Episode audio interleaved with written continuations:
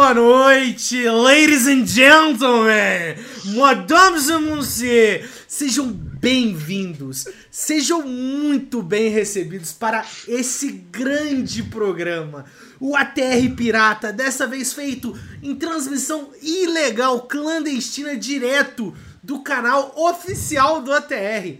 Sim, conseguimos essa grande, maravilhosa mordomia de transmitir direto do canal DTSBlade.com. Estou aqui Boa com noite, meu rapaziada. Ca cara, já começou, já perfeito. Esse vídeo de entrada aí é, cara, é uma, é uma das melhores coisas que eu assisti na minha vida. Muito, muito bom dia, boa tarde, boa noite aí para quem tá assistindo, para quem tá vai ver o VOD depois, para quem vai escutar no Spotify. Se você tá ouvindo no Spotify e não tá vendo, não viu o vídeo, mano, recomendo fortemente você ir no YouTube ver o VOD. E hoje é o especial de Oscar. A gente vai falar um pouco mais sério também, porque né, é um programa dessa vez pautado. A gente sabe o que a gente está falando aqui, é todo mundo especialista em filme aqui. E muito obrigado aí para quem já, já tá no chat. E vamos falar de filme aí, né, mano? Então, nada melhor começar sobre falar de filme. Cálice, seus filmes preferidos de 2019. Acho que esse primeiro mês de 2020 também, o que, que você achou, o que, que você gostou, o que, que você eu quer quero começar. Eu quero começar com um filme que. Com dois filmes, na verdade, que são de dois caras que você fala, você escuta o nome e você, tipo, mano, torce um pouco assim, tá ligado? Fala, mano, eu não vou, não vou assistir. Que é o Uncut Gems do Adam Sandler, que saiu na Netflix aí, recentemente. Filme incrível. Se vocês não assisti assistiram, assistam. Pra mim é o melhor filme de longe do Adam Sandler. Ele é um filme muito visceral, tá ligado? Você tá junto com, com o Adam Sandler tempo tendo uma atuação muito boa dele. Devia estar indicado no Oscar, mas a academia falou não pro Adam Sandler. E o outro é o filme do, do Ed Murphy, é Dolomite is My Name, tá ligado? Ele fala um pouco sobre a época da, da, da Black Explosion lá, tipo, onde o pessoal de Hollywood na época refazia os filmes, né? O povo negro refazia os filmes e ele reconta a história de um dos grandes sucessos da época e é muito bom também, muito engraçado, que também tá na Netflix, então essa é uma parada diferente do Oscar esse ano, né? Tem vários filmes que estão na premiação e que estão na Netflix também, inclusive tem é, Two Popes lá, é Dois Papas indicado, uma história de casamento, o irlandês são todos produções da Netflix, é, é tipo uma parada meio diferente, sabe? que teve toda aquela discussão antes de que a Netflix não era cinema de verdade e tal, de não querer colocar eles na premiação, e tem um monte de filme lá e isso é muito da hora. Mas o que, que você gostou, Beru? Você que teve Endgame esse ano e você gostou de Endgame, né? É, Endgame foi o melhor filme de 2019, tranquilo, acho que ninguém supera isso. Principalmente todo mundo saindo portal, assim, martelada na cara, muito maneiro. Acho que eu também tenho que ressaltar um pouco. É, assistir o irlandês também desse ano já, né? Não é 2019. Muito bom. Se eu não me engano, ele teve um lançamento lá fora em cinema em 2019, não? Foi, foi, não, foi, ele saiu em dezembro, eu acho, o lançamento oficial. Só, só pro pessoal entender, né, como é que funciona isso daí. Todos esses filmes que estão, que a Netflix lança e tal, que estão indicados a, a Oscar e as outras premiações, tem sessão em cinema. Tipo, para você tá dentro da, da competição lá, você tem que tem que reproduzir o filme em salas de cinema. O irlandês, por exemplo, uma semana antes teve sessão em cinema especial e tal, antes de lançar na plataforma. Então, você. Até, acho que até aqui no Brasil teve salas exibindo o irlandês, eu infelizmente não pude assistir. Mas todos se passaram no cinema mesmo, então isso é bem legal também. E outros filmes que eu gostei muito do ano passado, desse, desse, primeiro, desse primeiro pedacinho de 2020. Então aí é. Adastra, do Brad Pitt, maravilhoso. Do Tarantino, Bonito obviamente. Filme, né? É um filme, filme bonito, é um filme né? muito diferente, é um filme muito uma pegada muito imersiva. Ele é um gravidade com um plot melhor. É, gostei também muito de Coringa, óbvio. A gente tem que falar, que a gente vai falar muito. A gente vai falar mais do Coringa pra frente, né? É. Que filmão, filmão, e, filmão, filmão. E eu acho que o meu melhor filme de 2019 acho que não tem, não como esperar, assim, brinquei na parte do Vingadores, mas eu acho que esse realmente foi o melhor. É um filme muito bem produzido, eu acho que é um filme que, pelo budget que ele teve, ele cumpriu muito bem o papel, um filme de gênero, que é muita coisa que a academia não gosta muito, mas é uma... é um nicho muito específico que eu acho que poucas pessoas vão apreciar, mas eu recomendo. Velocipastor! Cadê o Lunassi pra falar de Velocipastor, né? O Lunassi não tá aqui. O Lunassi não tá aqui. Ele não tá aqui. Mas uma coisa que você falou é verdade, que eu até gostaria de falar aqui sobre esse, esse cinema de nicho, tá ligado? Gancho, pega o gancho! peguei o gancho aqui, muito bom o gancho. Que são esses filmes geralmente de terror, sabe? É, A Bruxa, Hereditário, Us, que saiu no começo do ano. Uhum. Que são filmes. É, The Lighthouse também, do, do que saiu agora nesse finalzinho de ano também. Que são filmes que a academia não gosta muito. Então, tipo, Us teve a Lupita, que faz dois personagens no filme, ela faz a protagonista e a vilã. E é incrível, para mim, a melhor atuação do ano de muito longe feminina, né? Porque a masculina tem o Joaquim e tal. E ela não foi nem indicada, sabe? Ela acho que ganhou BAFTA, ganhou SEG, e a academia simplesmente ignorou ela. Então, é, é, um problema que eu acho que tem em Hollywood. O próprio, o próprio William Defoe não foi indicado também, eu achei um absurdo, que para mim ele estava incrível no, no, The Lighthouse. Um filme que é carregado pelas atuações dele, pelas atuações do, do Robert Pattinson, e nenhum deles foi, foi indicado. E foi uma parada que gerou bastante discussão, tipo, mano, cadê a Lupita? Cadê o Defoe? Cadê o Adam Sandler, que nem a gente falou? Eu achei que esse ano eles deram uma vacilada pesada e também não tem muita diversidade, se a gente for parar pra pensar, porque o casting de Parasite, que é provavelmente o melhor filme do ano aí pra, pra maioria do pessoal, não tem nenhum ator indicado, sabe? Uhum. E são asiáticos, tá ligado? E não tem nenhum asiático. Não tem a Wakafina também de, de, de Farwell, que estava indicada na maioria dos prêmios também e não foi indicada no, no Oscar. É aquele velho problema da academia, né? Tipo, se foge um pouquinho da caixa. Tem ano que eles acertam, tipo, como foi no ano de Moonlight, e erraram ainda na premiação, né? Que deram o prêmio pro, pro La La Land na hora e não era. Uhum. Que nem o Dudu falou no chat, separaram o musical. Não teve muito musical esse ano. E, e, esse ano foi um desses anos que eles, eles erraram a mão mesmo, tem pouquíssima diversidade no Oscar.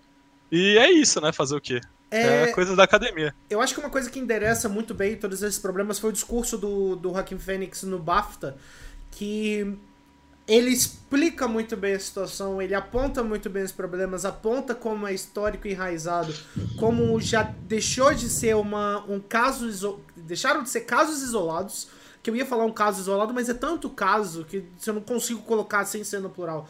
Deixaram de ser casos isolados para passar a ser um, uma coisa sistêmica. E tá enraizada na cultura da academia hoje em dia. E isso é muito prejudicial para o cinema no geral. Porque você tem grandes filmes recentes saindo que, que, que tem sua maioria e eles dão espaço pro, pro para pessoas que são completamente fora da caixa, como você disse, que eu acho que a gente tem o padrão do ator de Hollywood aí, que é bem premiado, que é o branco, o ariano do olho claro, o louro bonito. É, os filmes que saem e que são jogados para escanteio. E até foi o caso do, do Oscar do ano passado, quando o, o filme do, do Spike Jonze não ganhou do Spike Lee. Spike Jonze é outro. Spike Lee, Spike é, Lee. É. Spike Jonze é outro. Dois Spike eu consigo errar todas as vezes. Mas o filme do Spike Lee não levou, que foi o filme que a própria comunidade disse que era o que melhor representava, e quem levou foi o Green Book, que é uma que, que é uma história controversa, se você parar pra pensar que você tem o protagonista negro, ele é tratado como uma ferramenta dentro da coisa, sabe? É muito estranho. Então, a, apesar de ter gerado o Oscar, né, pro, pro Mashahara Ali, né, mais um, né, que ele ganhou em Moonlight merecido, também. Merecido, um merecido. Não, não. Completamente merecido, só que o filme é aquele filme de branco falando de negro, é uma parada bem ruim. Tipo, uhum. Tipo, quando eu assisti o filme a primeira vez, né, eu achei, eu achei legal na primeira vez. Eu não, não tinha entendido muito bem o que, o que eu tinha assistido. Depois, refletindo, eu falo, mano, eles passam uma visão meio, meio otimista que não é muito real de que tá, a gente é igual, mas não é bem assim, sabe? E tem todo um lance de, pô, o personagem do Marshall Ali, ele, ele gosta de música clássica, ele é muito bom na música clássica e meio que nega um pouco as próprias origens. E o filme tenta passar, pô, você não precisa negar suas próprias origens, mas tipo, mano, ele pode fazer o que ele quiser, ele é livre. Se ele quiser negar as origens, ele nega. Se ele gosta mais da, da música de branco, como o filme, como o filme deixa exposto, ele, ele, ele pode gostar, ele é o melhor fazendo isso, ele tem que fazer isso. Então, é um filme bem problemático que acabou sendo premiado, que traz essa, essa questão racial e fica meio escondido. Diferente de Blacksman. Blacksman é um filme bem, bem, bem humorado, e retrata muito bem a coisa, e a última cena é incrível, que você fala, pô, deu certo essa história, e aí corta para aquelas cenas lá em Charlottesville no final do filme. Você fala, é, realmente não dá para ter um olhar muito otimista em cima do assunto, que a realidade é bem diferente. E não foi premiado como deveria, né? Isso é bem triste. E eu acho que, que isso basicamente é o que resume o Oscar nos últimos anos, bobear na última década. É... Que nem eu falei, em Moonlight, em Moonlight eles acertaram, que foi em 2017. Sim. E mesmo acertando, eles deram um jeito de errar, sabe? Uhum. Mas, para mim, Moonlight foi o melhor filme da década, acho que o Beiro deve concordar isso também. O pessoal tava fazendo as listas de qual foi o melhor filme da década, agora que a década acabou. E, cara, Moonlight é de, mano, é de uma delicadeza inacreditável, é bonito do começo ao fim. Quem não chorou assistindo Moonlight não é humano, tá ligado? Moonlight, é ele, ele tem um toque. Ele é um filme pesado, só que ele é. Como você falou, ele é delicado ao mesmo tempo. Ele uhum. é. É o elefante que anda na ponta do pé dentro de uma vidraçaria e não quebra nada. Porque hum. você tem aquele grande problema dentro da, da, da sala, mas ele graciosamente se, se, se resolve, se explica, se mostra. Então é, é uma coisa. É muito especial. Acho que vamos trazer um pouco para esse ano agora. Falar do, dos grandes nomes desse ano. Acho que em 1917 a gente não vai falar, porque nem eu nem Cálice é, conseguimos então, a gente... assistir para poder, pra poder distinguir direito, mas. É, então, a gente não assistiu, mas pelo que mostra as premiações até agora, é o grande favorito em uhum. questões técnicas, principalmente. Que, que nem que eu tava falando, tipo, é um filme que tem um plano sequências gigantescos, é um filme que parece ser muito bem dirigido, que é filme de guerra, e filme de guerra geralmente tem, tem edição de som, mixagem de som muito bom. Então, eu não tenho dúvida que vai ser o grande vencedor da noite. Eu não sei se vai ganhar o, o melhor filme, mas todas as ca ca categorias técnicas que você que tiverem lá, eles provavelmente vai levar. E é um filme que eu tô esperando pra assistir. Eu ainda vou assistir, não vou conseguir assistir até domingo, né? Pra que a gente não falou, mas o Oscar é domingo já agora. E provavelmente vai ser o grande vencedor. Não é, não é um filme que quando eu li a sinopse me agradou muito, mas o pessoal tá falando que é muito bom, que é bastante imersivo. Então fica aí, né? Provavelmente é o grande vencedor, a gente não viu ainda. É um programa sobre o Oscar. No que a gente não viu, o filme favorito a ganhar tudo. É, esse é o nível aí do A Terra Pirata, cara. Outro que foi indicado ao melhor filme é. Coringa. O... Coringa, um assunto polêmico. E pra não ficar ansiedade para falar de Coringa, que, que você achou do filme, Cálice? Eu gostei muito do filme, certo? Isso é claro. Só que, que nem eu falei enquanto tava assistindo, sabe? Eu tava esperando. Que eu assisti depois da galera, né? Eu assisti, nós assistimos no cinema e tal. Eu tava com uma expectativa muito alta. E assistindo o filme, eu vi um monte de coisas que eu já vi em outros filmes, sabe? Que nem falam que o filme pega muito de O Rei da Comédia, de Taxi Driver e tal. Você vê isso no filme, você vê que é claramente inspirado nos clássicos do Scorsese e tal. E apesar de tratar da, da, sanidade mental do cara, de como a sociedade oprime ele, de como é um perdedor perante a sociedade e tal, eu não achei que é um filme profundo, tá ligado? Para mim é um filme que é seguro na direção, é seguro no roteiro, e que se não levasse o nome do Coringa, ia ser tão bom quanto, porque o que o Joaquim faz é uma coisa inacreditável. para mim, o Joaquim eleva esse filme no nível que, que ele tá hoje, sabe? Sem ele, para mim, esse filme não existia. Então, pela atuação do Joaquim e pela trilha sonora também, que é uma trilha sonora fantástica, assim. Quem fez, eu esqueci o nome do cara que Rio fez a trilha. É uma, é uma incrível, mulher mano. da Islândia, ela é islandesa. É... é uma trilha fenomenal, mas eu não acho que é um filme em si tão profundo assim como o pessoal acha é, que é, sabe? Eu tenho uma, eu tenho uma, uma coisa com o Coringa que assim, eu comecei a pesquisar muito sobre para ver o que eram as duas opiniões. Porque eu assisti esse filme umas seis vezes no mínimo, porque unicamente, tipo, exclusivamente por causa de dois fatores. A trilha sonora, que nem você falou, e a atuação do Joaquim Fênix. Porque são extremamente imponentes. O... E existe uma. As, as do, os dois lados, o pessoal que odiou o filme e o pessoal que amou o filme, ambos gostam desses dois pontos em comum. E eu acho que é justamente. É, é, é essa é, é isso que tem que ser visto no filme.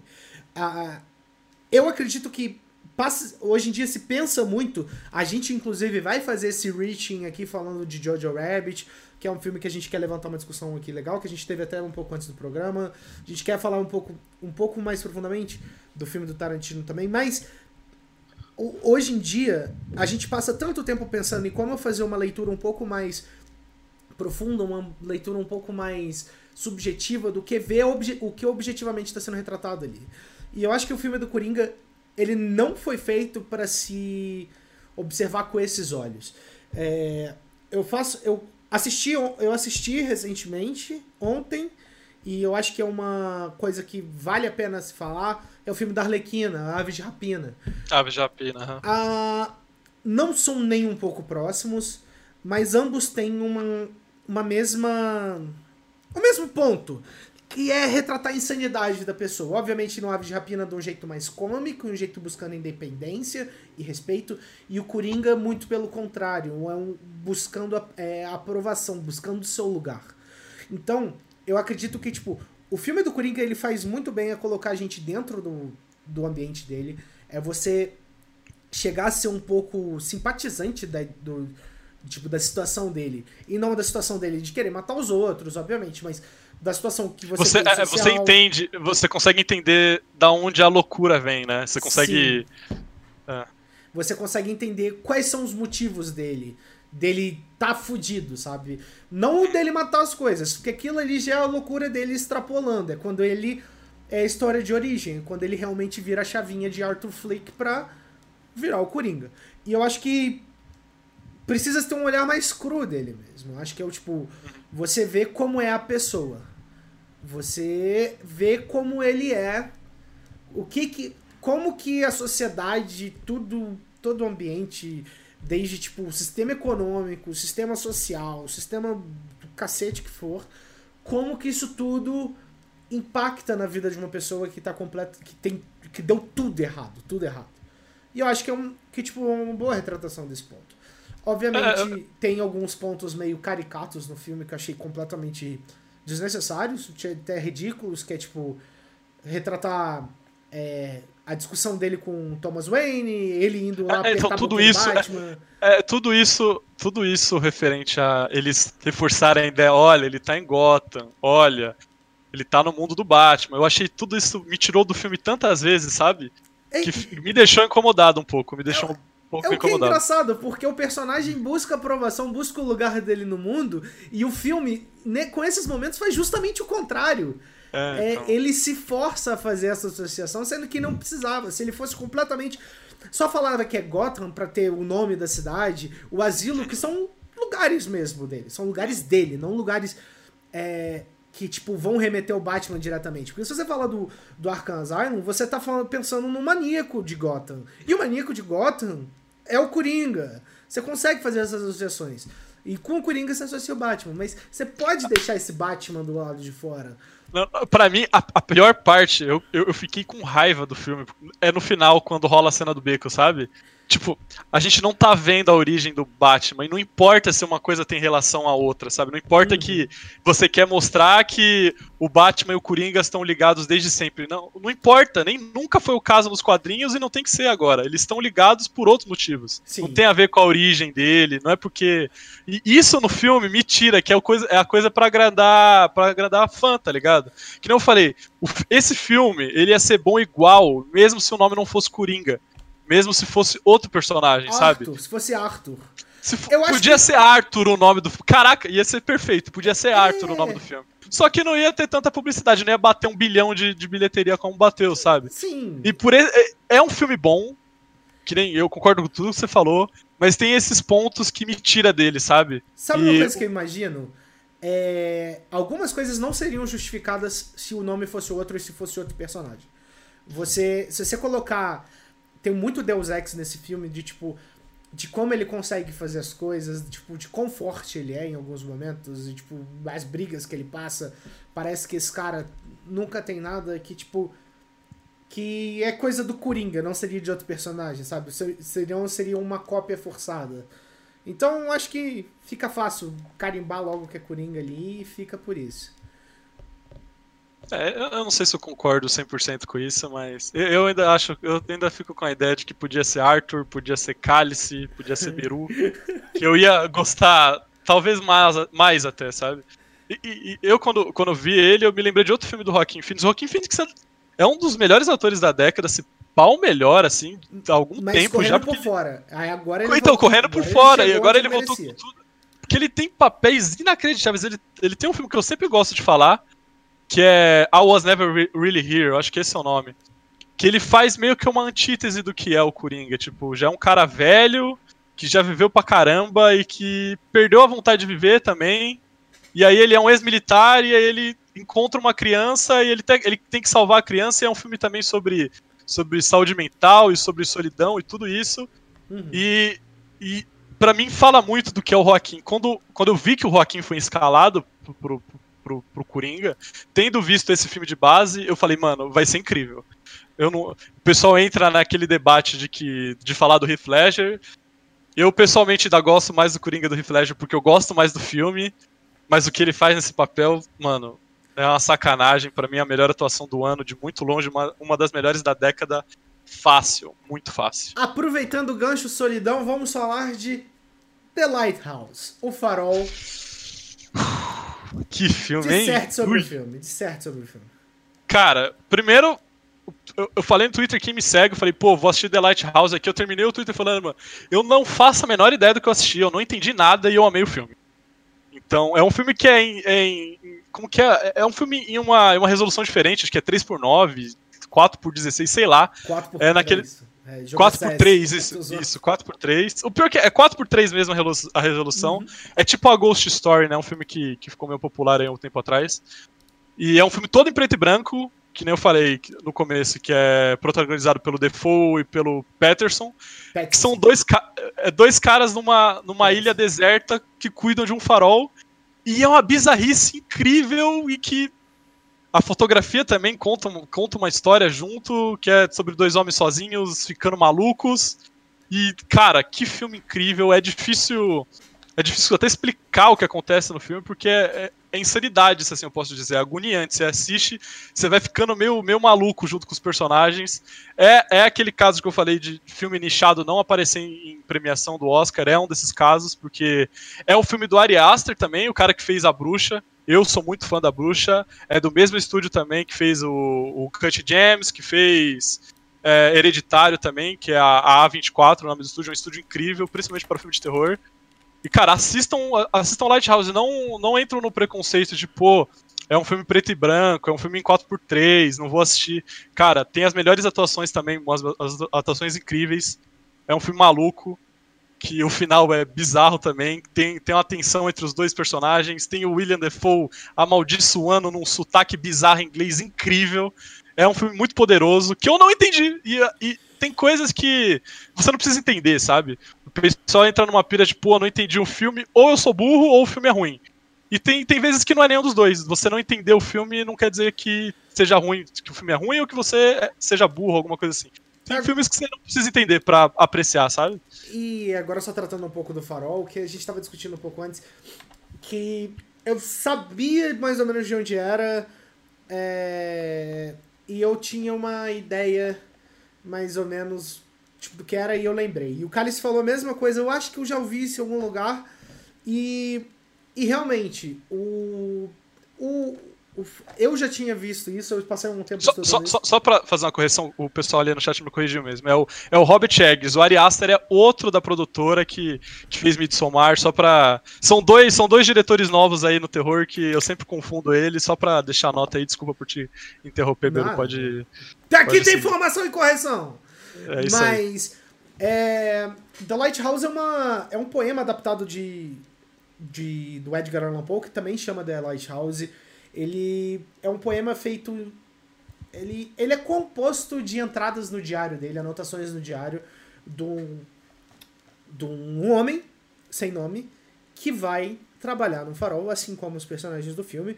Só que o poema do Poe ele é basicamente uma indicação de como o Paul estava se sentindo, de como ele estava vivendo no isolamento, de como a solidão estava afetando o homem. E acaba que o filme segue o mesmo passo, os mesmos passos. Claro que é uma adaptação, que é a, a, a emoção de chegar, da chegada no farol, a emoção, o frisson de você estar tá dentro no, no, nos primeiros momentos da isolação, onde você acha que você vai ter uma calma, vai ter o seu espaço, depois você tem a deterioração mental do, do indivíduo. E por último, o poema termina com uma página, a página do diário vazia, que é basicamente significando que no poema do Poe, não vou falar do filme para não dar spoiler, Mas no poema do Poe, ele termina com o filme tem um final que é justificado, que o cálice Pode até falar. Eu não vou dar spoiler, porque não. tem gente que já no chat falando que vai assistir. Não é terror, tá, pessoal? É terror. Só, pra, só, pro, só pro cara. Não é terror. É thriller. É, é, também não. É difícil. É terror difícil. psicológico. Também não é não, terror psicológico. É, é difícil colocar numa caixa o que é esse filme de tão diferente que ele é. Filme de gênero. Mas, filme de gênero, é. Eu achei muito bom, velho. Eu, eu gostei do filme. Aí... Apesar de não ter entendido, como eu já falei aí, é isso aí. E aí o que, o que se passa no final do poema da Paul é que dá-se a entender que ele, o, o, o estado psicológico dele se deteriorou tanto que ele acaba se matando. É, é, uma, é a melhor adaptação de Lighthouse até hoje. Temos mais duas, que é Edgar Allan Poe The Lighthouse. Tem o The Lighthouse também, homônimo, se eu não me engano, 2016. Mas, aparentemente, tipo, tudo indica que, pela primeira vez, a gente tem uma, uma boa adaptação do Paul com com umas idiosincrasias parecidas, sabe? É, Uma... É, o que eu vi também, bastante pessoal comentando, e que eu acho que é meio errado, é achar que o filme também é meio Lovecraftiano por causa das diferenças que tem entre o poema que o Beru tá citando e o que acontece no filme, principalmente no final e tal. Ele. Você pode levar por esse ponto também, que talvez é um, uma releitura dessas duas coisas. Eu não acho que tem muita coisa a ver com, com, com Lovecraft. Mas se você ter essa leitura, como eu falei, é um filme que você vai chegar às suas conclusões, sabe? Uhum. Então, que nem eu já falei, recomendo muito o filme. Para mim é uma pena o William Dafoe não estar tá indicado em melhor ator coadjuvante, porque ele nesse filme é genial. Então vamos falar agora do, do grande nome da noite. Hum. Qual o grande nome da noite, Carlos? Depende, para mim é um, pode ser outro. Ah. Pra mim, o grande nome da noite é Parasite. É, eu ia falar de Jojo Rabbit. Você mas... ia falar de Jojo Rabbit. Mas eu vamos... vou deixar Jojo Rabbit pro final? Vamos, vamos deixar mais pro final. Jojo Rabbit vai levantar uma discussão muito boa. Vai levar, levantar. É... Então. Parasite. O Parasite, eu acho que atualmente é o filme, até o momento, né? Eu acho que podemos concordar que é o filme sul-coreano que mais é, avançou pelo mundo afora. Eu acho que é uma grande como que eu posso dizer? É um marco, talvez. É, um maior, um maior sucesso. É um é. grande marco não só para o cinema sul-coreano, mas para o cinema mundial também. Que eles passaram. Deixa, é, eu acho que é um dos poucos filmes que. Os filmes que eles consideram estrangeiros, que vai, tá chegando com uma banca muito grande para todos, os, todos os prêmios. É. é, eu acho que o último filme que aconteceu isso foi em 1999 com o Central do Brasil da Fernanda Montenegro, que fomos roubados. Roubar, Nós fomos assaltados em plena cali academia por causa disso. A Califórnia roubou o Oscar de Fernanda Montenegro. Mas roubado, roubado. É, eu acho que eu acho que Parasite para muitos vai ser o melhor filme do ano, mas obviamente não é eu como que como que eu acho? Ele é muito bom, mas ele não é um gênero tão comercial quanto os outros e mesmo assim ele fez muito sucesso. Eu, eu vou discordar um pouco, porque apesar de ser um filme é, de tipo tem a superfície do filme, que é a comédia, o filme é muito engraçado. E essa parte do filme é muito comercial. E as discussões que estão embaixo dessa camada que tem a ver com, mano, com capitalismo, tem a ver com a desigualdade social que é na Coreia, que você consegue fazer o paralelo com aqui com o Brasil. Até algo que eu comentei logo quando assisti o filme, que eu conseguia ver paralelos muito grandes entre o que eu estava assistindo lá, que era uma realidade coreana, com o que a gente tem aqui no Brasil. Então é um filme que ele, ele traz um debate que não é muito popular, só que por causa da superfície dele fica, porque como eu falei, é um filme é um filme incrível que desde direção até, até o roteiro tá concorrendo, acho que a, a roteiro original, que para mim se não ganhar é um crime, porque o que, o que é contado nesse filme é fantástico. Só para quem não assistiu, acho difícil ninguém ter assistido. É sobre uma família, é sobre duas famílias, uma família que é muito rica na Coreia e uma família que não tem dinheiro. E essa família que não tem dinheiro meio que se infiltra nessa família que tem dinheiro por meio de prestação de serviço. E aí acontece várias coisas, todo filme coreano tem um twist no final, que isso isso é, é, algo que, que vem se popularizando no resto do mundo também, que o cinema coreano teve Train to Busan em 2018 que fez muito sucesso. Old Antes Boy. foi Old Boy. Então, cinema coreano é muito forte, é muito bom. E o pessoal na Coreia admira muito e force, eh, dá muito valor pro próprio cinema. Então você vai ver bilheterias da Coreia, geralmente são filmes coreanos ganhando a bilheteria.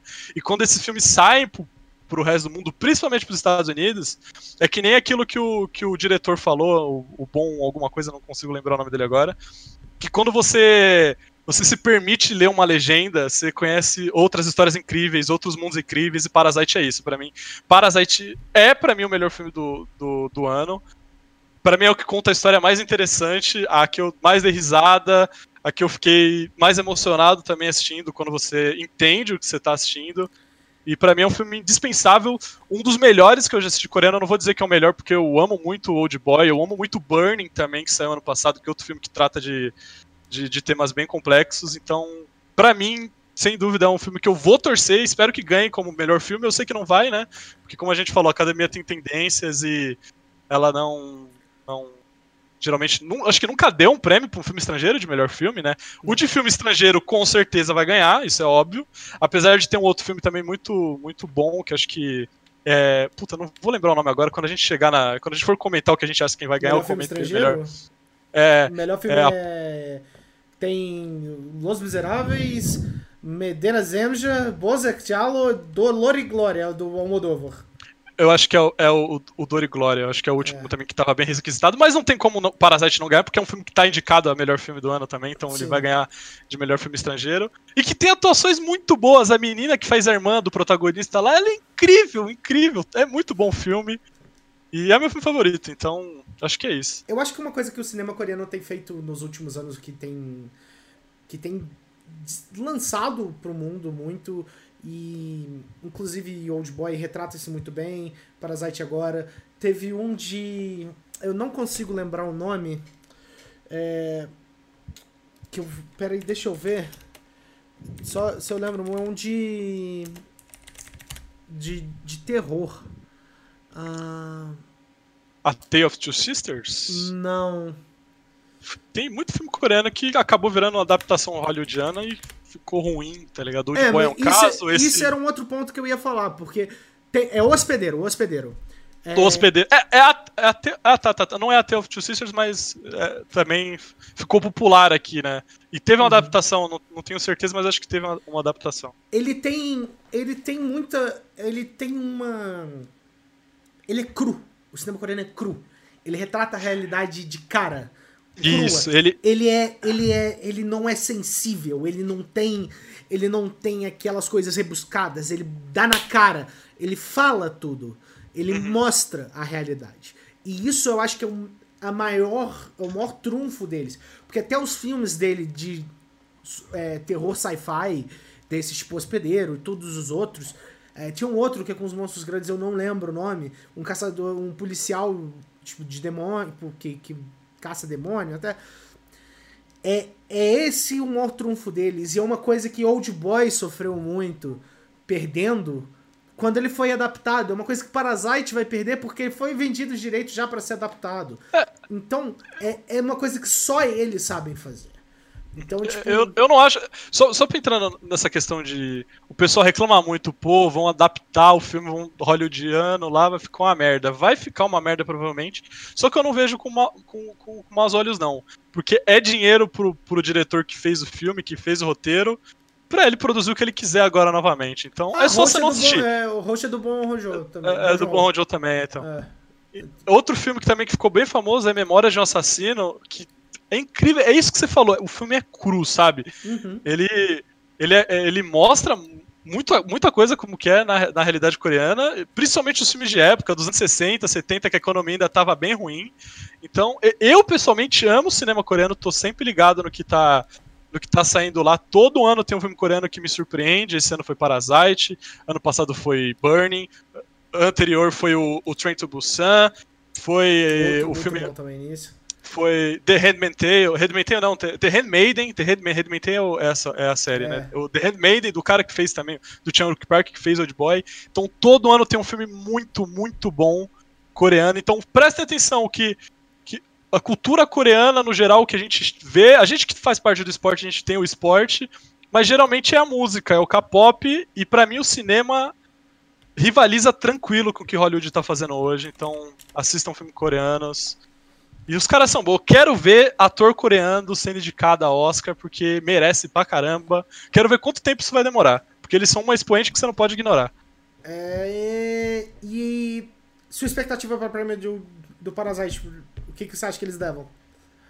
É, porque eles estão indicados. Parasite está indicado para melhor filme, melhor diretor, uh, melhor filme roteiro original, e melhor, melhor roteiro original.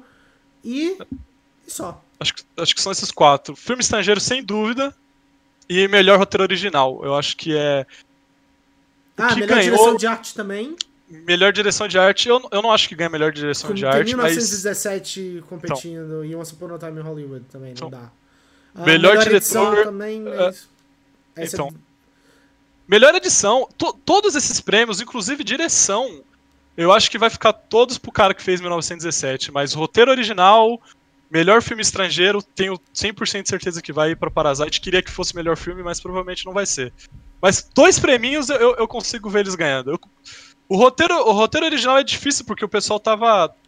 Pelo menos acho que foi no Globo de Ouro, até em outras premiações que, que era uma vez o Hollywood ganhou. Que eu vou discordar disso aqui aqui eu vou já explicar o motivo quando a gente for falar. Mas acho que esses dois prêmios aí para Parasite eu já ia ficar feliz. Então, quer falar de Era uma vez em Hollywood? Podemos falar, podemos falar. o que você discordou e, por favor, discorra sobre. Vamos lá.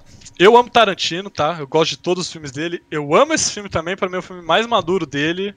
É um filme que talvez um dos melhores quando passar mais tempo. Mas eu tenho um problema com esse filme. Eu fui no cinema assistir com meus pais esse filme. E, e para mim, quando um filme. Você precisa saber de algo prévio que não mostra no filme para você entender 100% o filme, eu acho que isso é uma falha, uma falha de roteiro. Meus pais não sabiam da história da, da, da Sharon Tate e do que aconteceu com ela, com a, com, com a família Manson. Então eles não sabiam. Então todas as cenas, toda a parte da Sharon Tate, da, da Margot Robbie dentro do filme, para eles ficou sem sentido. Porque para eles eles estavam vendo uma história original do, de, um, de um ator e de seu dublê. Essa uhum. parte é impecável, com atuações incríveis, principalmente do, do DiCaprio, na minha opinião. E aí eles não entenderam o papel da Margot Robbie porque eles não tinham esse conhecimento histórico você fazer esse filme nos Estados Unidos, provavelmente todo mundo vai saber que foi um, um baque incrível, um baque Sim. que marcou toda, toda a indústria. Mas para fora, principalmente aqui no Brasil, e claro que o Tarantino não tá pensando no brasileiro, não tá pensando em que eu não conheço a história, mas eu, eu olho para esses lados. Exatamente. Eles não entenderam ela, e aí depois que eu expliquei uh, o contexto dela, eles falaram: Ah, entendi, muito bom e tal. Então, isso me, me tira. Eu não, eu não, concordo quando um filme desse ganha roteiro original, porque tem coisa que não tá no roteiro que você precisa saber para o filme fazer 100% de sentido. Mas tirando isso, para mim é um filme impecável, é um filme com, como eu falei, maduro do Tarantino, você não vê ele fazendo coisas malucas, sem, sem motivo. O ápice do filme no final é incrível. A história que ele, a história que ele conta, né, que ele refaz a história que nem ele faz em, em Puta, o filme dos nazistas lá, que eu esqueci o nome agora, que é incrível também. Bastardos Inglórios. Bastardos Inglórios, que ele reconta a história.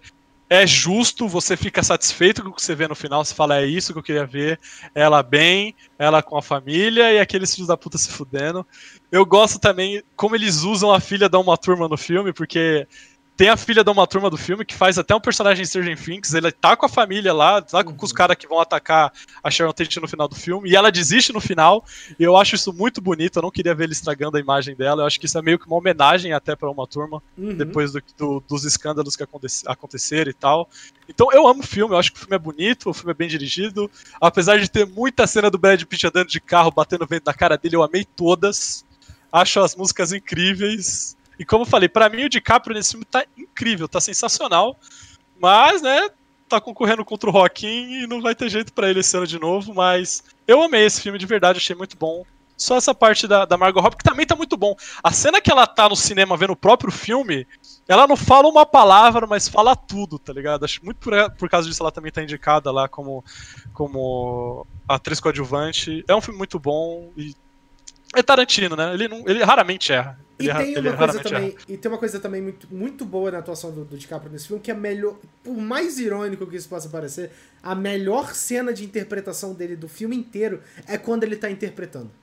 Isso. A cena do, do bar. Aquilo é ali, é, aquela cena, até o momento que o filme foi lançado, aquela cena era cena digna de Oscar. Aquela 100%. cena era para justificar. Porque aquilo foi uma atuação em um nível que a gente nunca viu. Aquilo foi uma atuação que. que o cara botou uma alma dentro da alma para poder inter, interpretar. É... E é um lance, e é um lance da câmera também, que você pega a câmera e tem a repetição e tem a parte antes, que ele fala: se eu errar isso, eu vou me matar.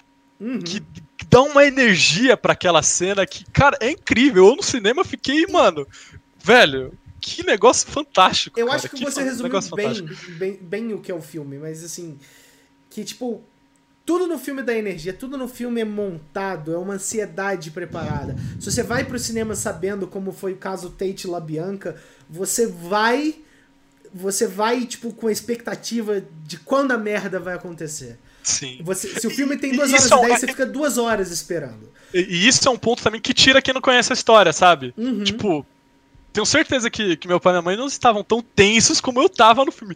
Toda a cena da, da Sharon, da Margot Robin, eu tava, mano, caramba, é agora, quando é que. Agora. Mano, quando, quando os caras estão subindo com o carrinho, eu tava desesperado. Eu falei, mano, como que ele vai fazer isso? Porque é uma cena bizarra, uma das mais mano, mano, brutais que já aconteceu na história aí da humanidade, tá ligado? Cada e... chegada na Cielo Drive eu travava, eu ficava assim, é agora, Velho, é agora. É, é incrível, é, é, um filme muito bom. E eles é. vão no mais anunciado possível, sabe? Tipo, ele consegue, você tem o clima, o filme inteiro num clímax de quando vai acontecer e ele consegue fazer um ponto acima disso normalmente para poder representar a cena. E entra aquela coisa maravilhosa, escrachada, tarantiniana, que tipo, Mano, não faz o mínimo sentido. Puta, é muito gostoso. Cara, é alivia, sabe? Quando você conhece a história, te tira um peso, sabe? É... Você fala tipo, nossa, obrigado. É, é uma violência eu gosto de pontuar isso no Tarantino, né? O pessoal fala da violência no Tarantino como ela é não voluntária, mas é meio caricata. E tem dois pontos de violência nesse filme, que eu acho que é quando o Brad Pitt bate no cara da Manson Family lá no, na fazenda, que eu acho muito real, muito cru, que é uma violência que agride um pouco, e a violência no final do filme que é mais caricata. Então ele trabalha esses dois tipos de violência no filme, que eu gostei muito também quando eu vi. Porque quando você, você fala de Tarantino, geralmente é uma violência, né, escrachada e meio besta, mas quando ele quer dar peso pra cena, ele consegue, óbvio, e eu gosto muito do final. O pessoal falou ali também que não conseguiu comprar muita cena do cinema da Sharon Tate. Eu, eu, comprei do começo ao fim, dela comprando o ticket, do cara não reconhecendo ela, ela vendo ela mesma na TV, passando as cenas do filme original da, da, da, da Sharon Tate. Tate. É um filme que homenagem, faz uma homenagem muito boa a Hollywood, trata muito bem os atores que lá atuam, como foi a indústria na época, a indústria do, do Bang Bang, né? Do é, Western é, Spaghetti. O, o, Western Spaghetti, que é, é um gênero de filme que eu amo também, então é, eu amo esse filme, eu gostei muito, talvez o mais maduro e quem sabe no futuro seja o melhor do Tarantino, é difícil para dizer ainda, mas eu gostei muito. É um, é um ponto alto que, que se ganhar melhor filme, eu vai não... ser justo, vai ser justo. Vai, vai ser, justo, vai ser, bem justo. justo. É, e ele. E eu acho que é uma. Que foi uma alteração de ritmo do Tarantino bem legal, desde o dos Oito Odiados para isso.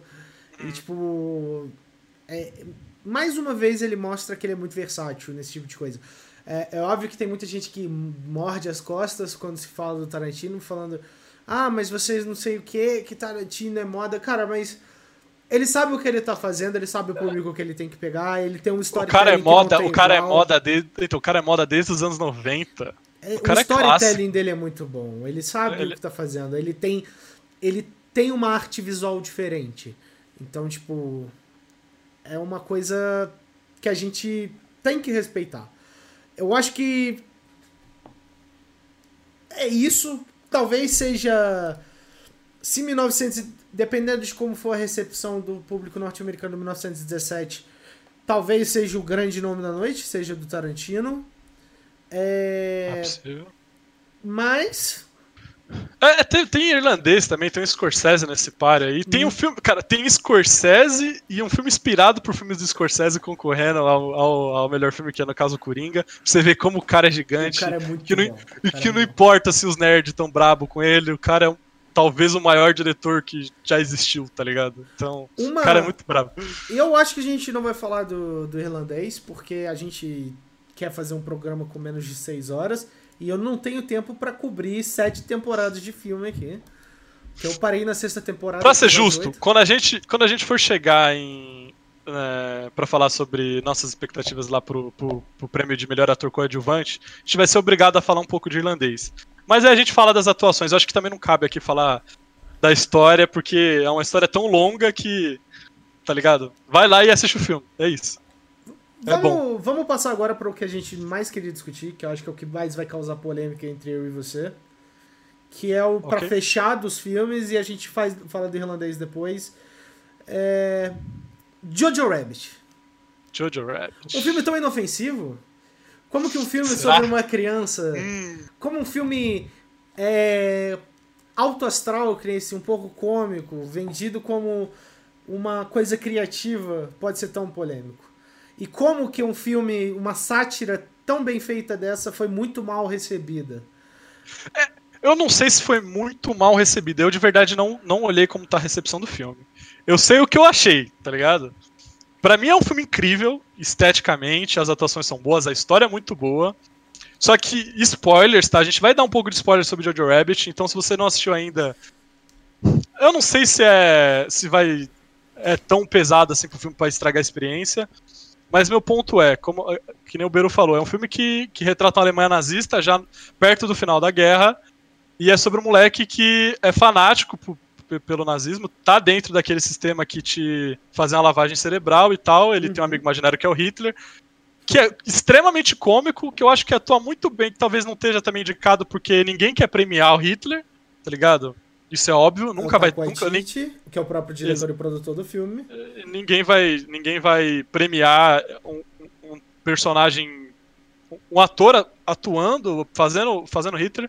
Meu ponto é, apesar do filme ser leve e tal, do meio para frente ele fica mais complicado, mas é que tem um personagem do Rockwell, que ele é um nazista condecorado, que tem uma história com o Jojo Rabbit desde o começo, e eles humanizam bastante esse personagem. O personagem, ele tem um arco de redenção dentro, dentro do filme, e eu acho que é meio perigoso, porque tá que o filme é otimista, ele quer passar uma mensagem que com, com amor e que não é todo nazista que é monstro, e eu acho que essa é uma mensagem perigosa, sabe? Eu entendo de onde vem, mas por humanizar. O personagem do Rockwell em específico, dele tá, ele é nazista, mas ele ajuda o Jojo em X, X, X situação.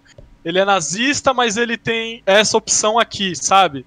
E apesar de terminar como todos os outros nazistas, o fim dele, ele, ele é tratado como qualquer outro, o filme ainda tenta humanizar esse personagem, sabe? Ele, ele, é, um, ele é um soldado e eu não sei se isso é bom, sabe? Eu fiquei meio incomodado. Tipo, não tira o brilho do filme, mas talvez é o que levanta essa questão. Será que o filme tratou bem esse assunto que é delicado, sabe?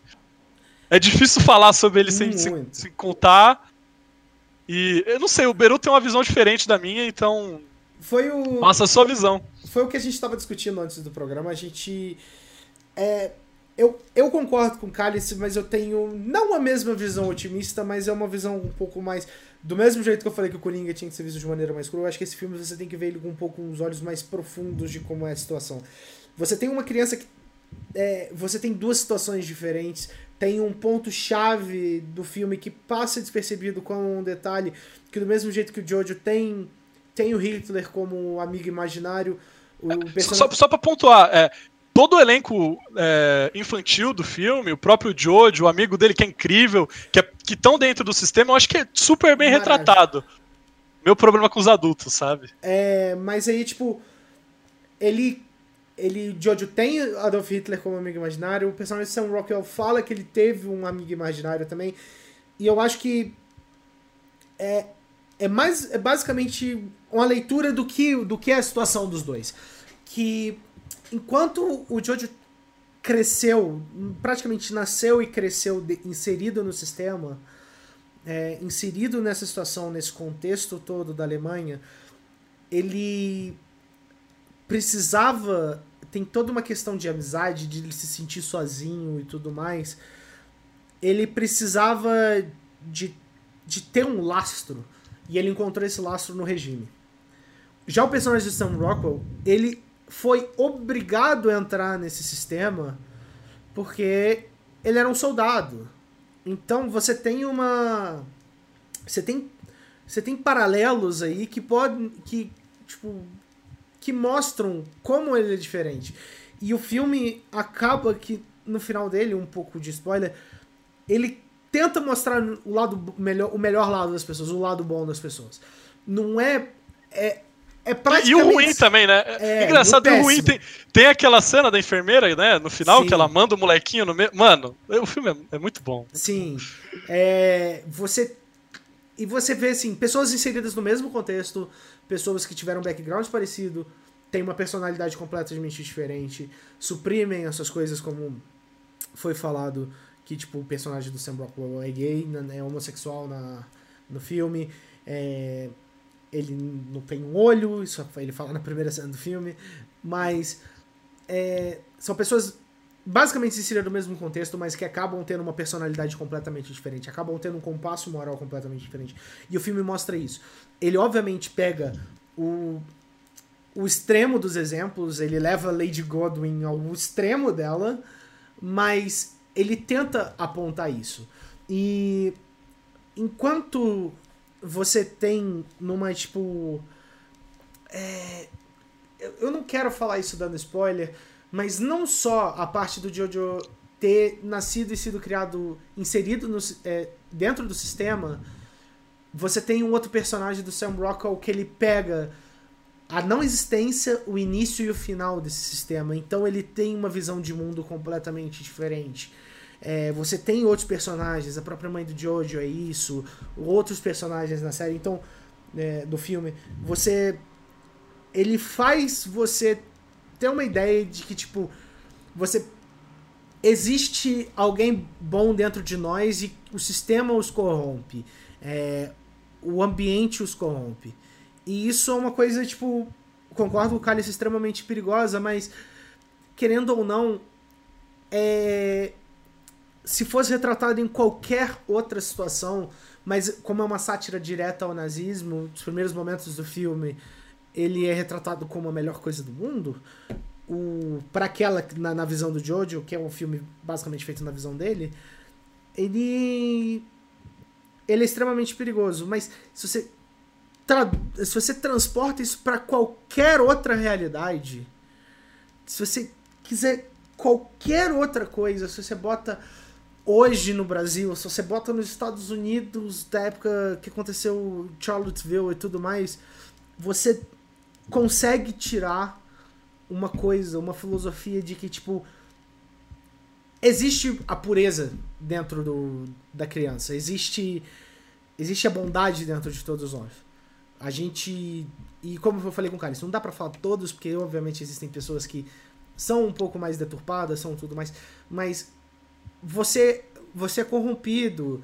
É, é, é Tá faltando palavra aí, Não, mano? eu tô tentando lembrar. É, é como Rousseau, Rousseau, foi Rousseau. Rousseau diz que o homem nasce bom, mas a sociedade o corrompe. E é basicamente uma alegoria disso. É. Obviamente ele levou a sátira ao extremo. Não tinha nada mais extremo para ele fazer. Na história da humanidade, ele pegou o pior caso possível. É, que nem o Urso falou no chat, é muito corajoso. Ele. É, é bem corajoso mesmo. É, é, muito corajoso, é muito bold, é caricato, é, é escroto em alguns momentos, é jogado na cara. É, você. Ele, ele faz rir, ele faz chorar, ele te choca, ele te maravilha e tudo. É um filme que era para ser simples, mas ao mesmo tempo é muito complexo. E eu acho que, para mim, eh, para mim, é, foi o melhor filme que eu assisti em muito tempo. Só pelo simples. Só pelo simples motivo de você parar e pensar nesse, nesses lados. A gente tá discutindo justamente isso agora, né? Uhum. Que nem o cara falou no chat. Se, se um personagem é tão complexo ao ponto de gerar debate, E, É e- porque acho que e quase todos são. feito. E quase todos É, são muito nesse complexos. filme, esse filme são o próprio amigo do do Jojo. Tem uma cena que ele fala, Ele é completamente niilista, cara. ele é muito bom, ele fala é, eu acho que eu só sou uma criança dentro do corpo de uma criança gorda. Tipo, eles estão tendo uma discussão sobre, pô, Jojo, você é você e tal, não, não tem que ser o outro e tal, cada um é, é- cada um é alguma coisa, você não pode fazer X coisa. Aí ele, pô, mano, mas eu acho que eu só sou uma criança dentro, de uma dentro do corpo de uma criança gorda. E eu, tipo, mano, que da hora, né? E no final do filme, ele tá inserido no mesmo, no mesmo sistema do Jojo, mas ele não parece tão fanático quanto é o Jojo, o Jojo. Até porque no final tem uma cena, pô, é, eu consegui uma namorada, tá ligado? Ele fala, o Jojo fala pro, pro amigo dele. E o amigo dele fala, pô, que da hora. Aí ele, pô, mas infelizmente ela é judia. Ele, e daí? Ela é, é tua namorada, tá ligado? Isso aqui vai acabar mesmo. Uhum. E é tipo um personagem criança, as atuações do, do- dos, dos dois, do, do casting infantil é incrível, todos eles. E aí tem um ponto muito alto no filme também, que é a personagem da Scarlett, da Scarlett Johansson. Três, em- tá em três filmes de Oscar. Tá em três filmes de Oscar, sim, tá Quatro. em uma história de casamento, O Que a gente não falou Jojo aqui. Rabbit, é... Não, não. Endgame Endgame. Endgame. O personagem dela nesse filme é encantador. Eu cheguei a falar no Twitter. É apaixonante, encantador, ela te, te hipnotiza, tá ligado? Tem uma cena que eles estão jantando e tal, e o moleque, pô, queria ver meu pai e tal, e grita com ela, ah, se fosse meu pai ia ser diferente. Ela pega e passa um carvão na cara, assim, se começa a atuar como se fosse o pai dele. Cara, é uma cena linda, incrível. E o, film, e o filmmaking do, do, do Taika Waititi é É simplesmente... bonita, sem, né, é, sem, É. é sem, é sem, tipo, é- é- ele é, cara, ele é sem vergonha, cara, ele é um, ele é um filho da puta, porque Cara é bom, cara é bom. Ele- fez, ele- fez Thor Ragnarok, não fez? fez, ele te baita o, O filme é bom. inteiro, ele, O cara é bom. ele tem enquadramentos nesse filme que são enquadramentos muito, muito específicos, enquadramentos muito fora do padrão, são coisas Me que lembra, você, qualquer é, filme, me lembra um pouco um diretor que eu sou muito fã, que é o Wes Anderson. Não sei se o pessoal conhece aí. mano, pelo amor de Deus, velho, Me lembra bastante. E é meu, favor, meu, meu diretor favorito de, até hoje é o Wes Anderson, que ele compõe a cena. Cada detalhezinho ela é simétrica, as cores, é tudo bem composta. E o filme é bonito. Tem, tem, tem, tem a diferença de tom, né? Tem acontecimentos do filme Uhum. que deixam o filme mais sombrio, e aí o filme fica mais sombrio também. É um filme muito bem dirigido também. É um filmão. Eu gosto. Se ganhar o melhor filme, eu vou ficar bem feliz. E deve ganhar de melhor roteiro adaptado, porque Jojo Rabbit é um livro, né? Ah, e, Bom. e eu só. E eu só, tipo, a dica pra quem for ver. Todo enquadramento tem um significado. Nada, apare, nada parece estranho por acaso nesse filme. Desde, desde os takes que pegam canela pra baixo, que depois você entende o motivo, você fica o filme inteiro. Nossa. Ó, quando, quando eu vi, quando eu vi, Beru, eu chorei. Você sabia, você sabia, eu sabia o que aconteceu quando apareceu. Eu falei, não, não. Ah, eu chorei, eu chorei, eu chorei. Você. Tudo tem um significado. As frases vão ser. Tipo. Elas vão se justificar em um momento. É um filme muito.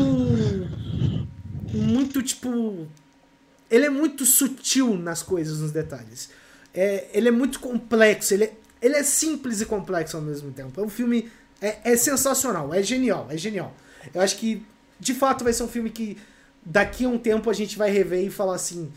É, dá pra passar o filme inteiro você percebendo que o significado de cada coisa. Falaram no chat o take dos olhos das casas, que é uma coisa É que, genial, tipo, é genial também. Eu achei muito bom. que tipo, você, você fica sem entender, depois você volta e você fica tipo, meu Deus. Aí você tem as iconografias e você tem algumas umas coisas, você tem algum, alguns takes bem cômicos pra poder quebrar um momento de tensão e te fazer relaxar, só pra te dar um tapa na cara depois. É é uma mistura de sentimentos incrível, muito incrível. Big fã de Jojo Rabbit. E o filme parece bom e ele é muito bom, assistam. Uhum. Tem aí em formas não legais, vocês se viram aí pra achar, mas recomendo muito. Tomara que ganhe alguns prêmios aí, porque é um filme muito bom. Cálice, estamos com uma hora de programa cravado, Falta, exato. Porque aqui é precisão. Falta a gente chegar. Então, Exatamente, vamos chegar fazer a transição Mas- agora. categorias. Exatamente. Categorias. Mano, esse programa é sensacional. O sonho de qualquer programa é ser que nem o pirata. Uma precisão assim, ó, suíça de relógio. É inacreditável. Então vamos lá, Cálice. Vamos lá. Quer começar por onde? Primeiro, primeiro. Vamos deixar claro que a gente não vai falar de categoria técnica, tipo mixagem de som, edição de som. Essas categorias, primeiro que eu não quero explicar o que cada uma é aqui pra vocês e porque eu também não assisti todos os filmes que estão nelas, então eu não saberia dizer quem vai ganhar. Então vamos para as principais categorias, né? Você quer começar por qual, Beru? Vamos começar pelo melhor filme. É, os indicados a melhor Começar filme. pelo melhor. Os indicados a melhor filme são. Ah, 1917, do Sean Mendes, filmaço. Ford vs Ferrari, clara- é, carinhosamente apelidado de Celta vs Carro Pi- Pica, os 280 por hora. Jojo Rabbit, como acabamos de falar, Taika Waititi. El Pichula, El Pichula, é, filme. Little. Woman, da, da Amy Pascal. Marriage Story, de Scarlett Johansson e Ada- e Adão Motorista. Ah, Once Upon a Time in Hollywood, do Quentin Tarantino. Parasite, do Bon, bon Joon-ho. E aquele... A trilogia do Senhor dos Anéis, da máfia italiana, O Irlandês. Quem você acha que ganha e quem você quer que ganhe, Beru? Eu acho que vai levar o melhor filme em 1917, mas eu gostaria que Jojo Rabbit ganhasse. Alright. E você? Eu, eu também acho que 19- 1917 vai ganhar. E eu queria que Parasite ganhasse. E eu também gostaria de falar sobre um pouquinho sobre História de Casamento, né? Que é um filme da Netflix. Que é um filme com atuações insanas da Scarlett também e do Adam Drive. Que não sei se vai ganhar alguma coisa nesse Oscar, acho difícil, mas é um bom filme que a gente não falou muito sobre ele aqui no, aqui no programa, mas é um, um filme muito bom, com atuações muito boas. A gente teve muita atuação boa nesse Tá na Netflix? 2019. Tá na Netflix, assistam. Bom filme. Vamos lá. Melhor diretor. Melhor diretor. Bom John Ho pra Parasite. Martin Scorsese por Irishman. Quentin Tarantino por Era Uma Vez em Hollywood. Sam Mendes por 1917. Todd Phillips e Martin Scorsese por Joker. Porque tem que Alright. falar que é de Scorsese, porque é um filme É dois de Joker. Scorsese. É um Joker, é um Joker jovem adulto e um Joker velho velho. Exatamente. É... Eu vou começar dessa vez. Eu- Não, você A começa. outra você eu- começou é, também. É, você começa dessa vez. Eu não assisti 1917. Eu ainda acho que vai ganhar, porque ganhou todos os prêmios até agora. Eu não assisti pra saber. Mas tirando ele, tirando ele, de, dos quatro, eu acho que o irlandês é o melhor dirigido. Dos quatro. Mas como eu não assisti 1917, eu não, não posso dar 100% de certeza. Eu acho que 1917 vai ganhar, mas se o Scorsese ganhasse por irlandês, eu não ia achar, não ia ficar surpreso. E quem você quer que ganhe? Quem eu quero que ganhe, eu acho que Parasite, eu ia adorar se o, se o bom John ganhasse, mas acho muito difícil. Eu acho muito difícil. Eu tô na mesma, eu acho. é, Mas você falou que acha que 1917 vai ganhar. Eu acho que o Martin Scorsese vai levar esse. É, Mas eu gostaria muito que o Bom John Ho ganhasse. É simples. Eu acho que o Scorsese merece pelo Irishman. Ele trouxe um filme completamente. Tipo, dentro do habituado. Dentro é um filme Scorsese, só que ele é grande, ele é complexo. Ele é baseado em fatos reais. Ele é bem retratado. Ele. Ele tem um toque eu- muito especial. O, o- o- um, cara no chat falou: um plano de sequência de, de duas horas tem boas chances. Deixa eu só. É uma questão técnica, só que o plano de sequência diz muito mais sobre o diretor de fotografia, que é o Roger Denkins, que é fantástico. Dirigiu o Blade Runner 2000 2049, ou 2000 filmes que já, número. Que já ganhou muitos Oscars por, por, por fotografia. No caso do plano sequência, é mais sobre o, Edição a premiação. e- é, Não é edição, técnica. mas é, é mais sobre o prêmio de melhor, melhor fotografia, né? Na direção é como você conduz o filme, como você conduz os atores, é, é meio diferente. Mas ter um plano de sequência de duas horas com certeza ajuda, né? E o Shawn Mendes é muito bom. O Shawn Mendes, ele é... Ele, o, o, o Shawn Mendes é sensacional. Não seria uma... Como que eu posso dizer? Não seria nada assustador. Porque o Shawn Ele deve ganhar, na real, né? Ele deve É. ganhar. O Mendes, o Mendes fez os dois melhores filmes de 007 que a gente tem até hoje. Uhum. que são muito bons. Skyfall pra mim é, é, é, é surreal.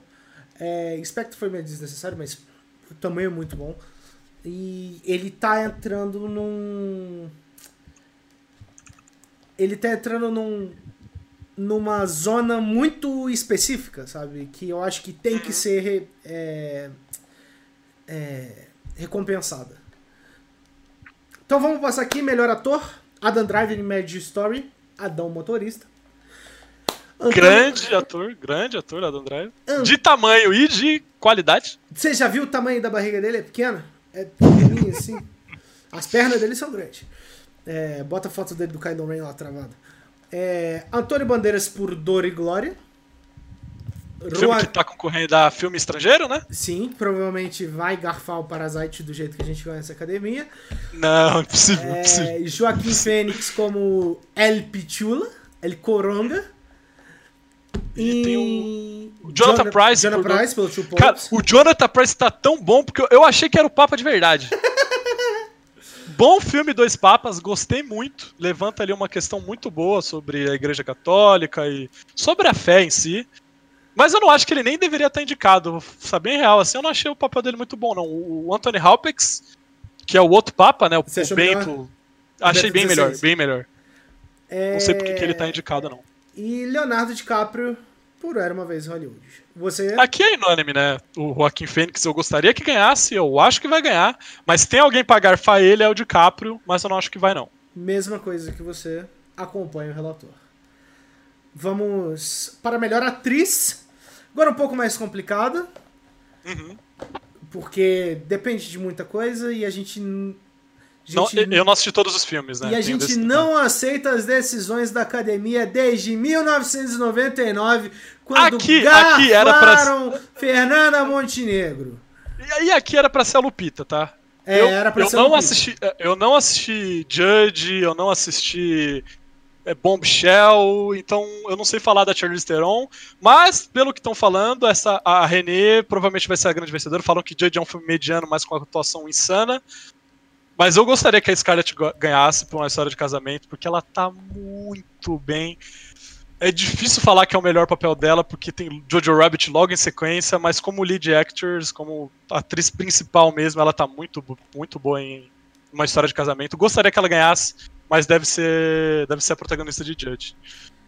E, olha só, melhor atriz coadjuvante, Scarlett, Scarjo novamente. Com, Essa mulher só, é incrível. Só que Essa por mulher Jojo é Rabbit. Só que Margot por Jojo Robbie Rabbit. por Bombshell. Laura Dern por Marriage Story. Kathy Bates por Richard Jewell. E Florence Pugh por Willow Woman.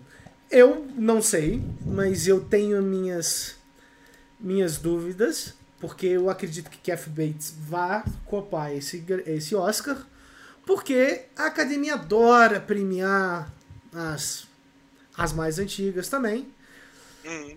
E, e apesar disso, eu gostaria que fosse pra, pra Scarlett Johansson por causa de Jojo Rabbit, que pra mim é um A personagem gente, muito é- a gente é apaixonante. fanboy, né? A Não, é mas fanboy, não é né? por ser fanboy, é um personagem.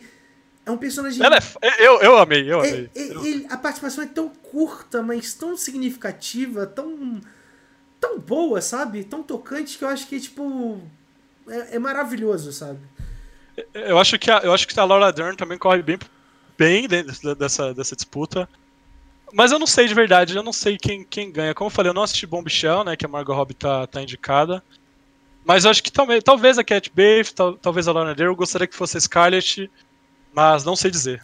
Essa é uma categoria difícil. Como eu falei, te- teve atuações muito boas e algumas delas nem foram lembradas, e isso é muito triste.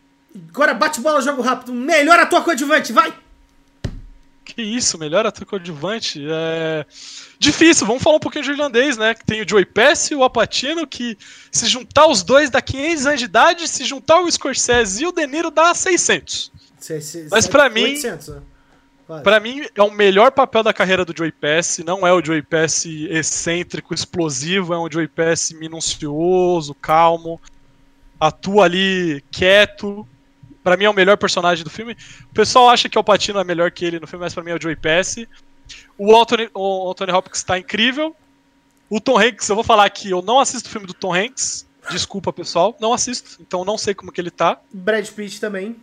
O Brad Pitt é bom. Então, esse é meu ponto. Eu acho que ele é o favorito. A academia, então, então, para mim o Brad Pitt vai levar, porque a academia tem essa besteira de quando tem dois atores coadjuvantes na mesma categoria lá e tal concorrendo, eles dividem, eles dividem voto, fala, hum, eu gostei mais do Patino, hum, eu gostei mais do Joey Pesci, aí ganha o que vem por trás. E quem tá vendo por trás é o Brad Pitt, então acho que o Brad Pitt ganha, mas acho que o Patino merecia. O Patino não, meu, o Joey Pesci merecia. Meu hot take para esse, eu acho que a surpresa aí pode ser o Al Pacino levar, porque o personagem do Jimmy Hoffa é um personagem o, Jimmy Hoffa foi muito marcante na história dos muito Estados bom, Unidos. Né? E, muito e o personagem dele é muito marcante. O personagem dele é muito condizente com a história do Jimmy Hoffa. E eu acho que isso vai ter um peso muito grande na hora de, de contabilizar para quem vai levar. Mas eu ficaria muito entre o Al Pacino e o Brad Pitt. Acompanho o relator no, na atuação do Joe Pesci. Eu acho que desde. Ele não faz um filme tão bom desde Esqueceram de Mim. É, e eu... Que é muito bom, é muito bom. Eu tô falando, eu tô falando. É muito eu bom. Minto, eu não minto. Mas eu acho que tá entre esses dois. E, e eu acho. E que pra mim, pra mim aqui. Um background.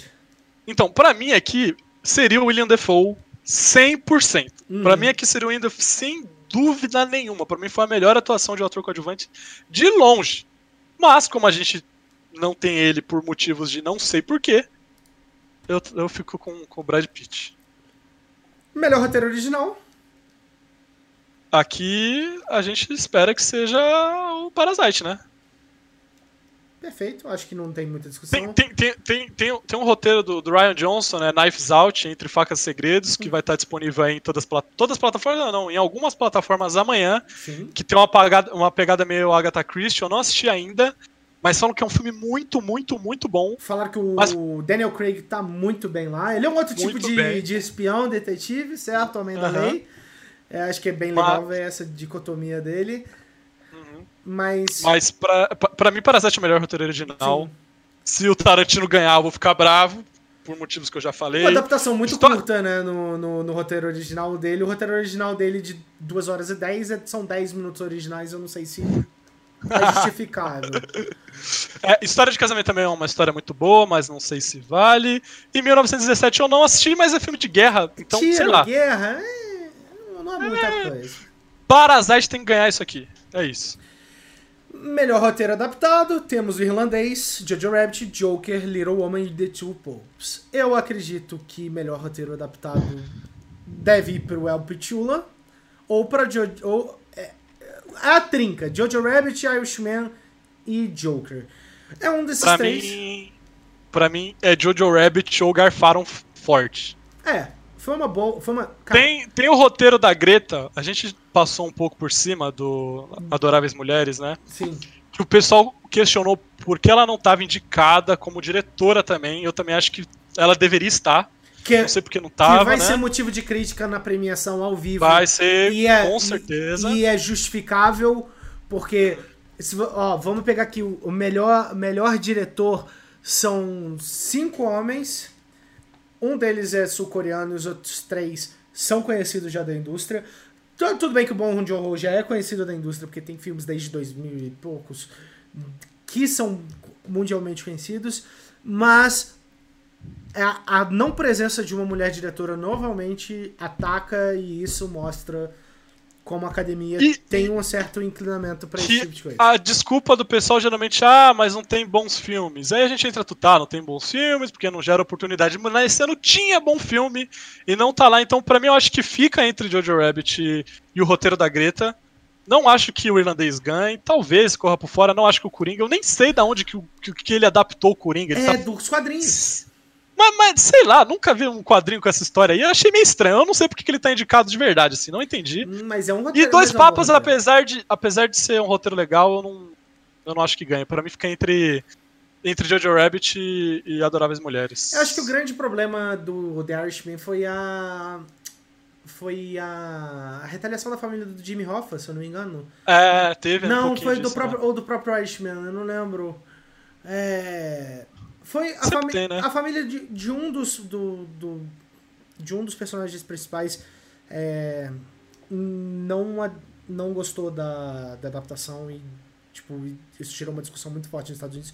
Até quanto. Até onde vai a liberdade poética do, do diretor e do screenwriter na hora de, tipo.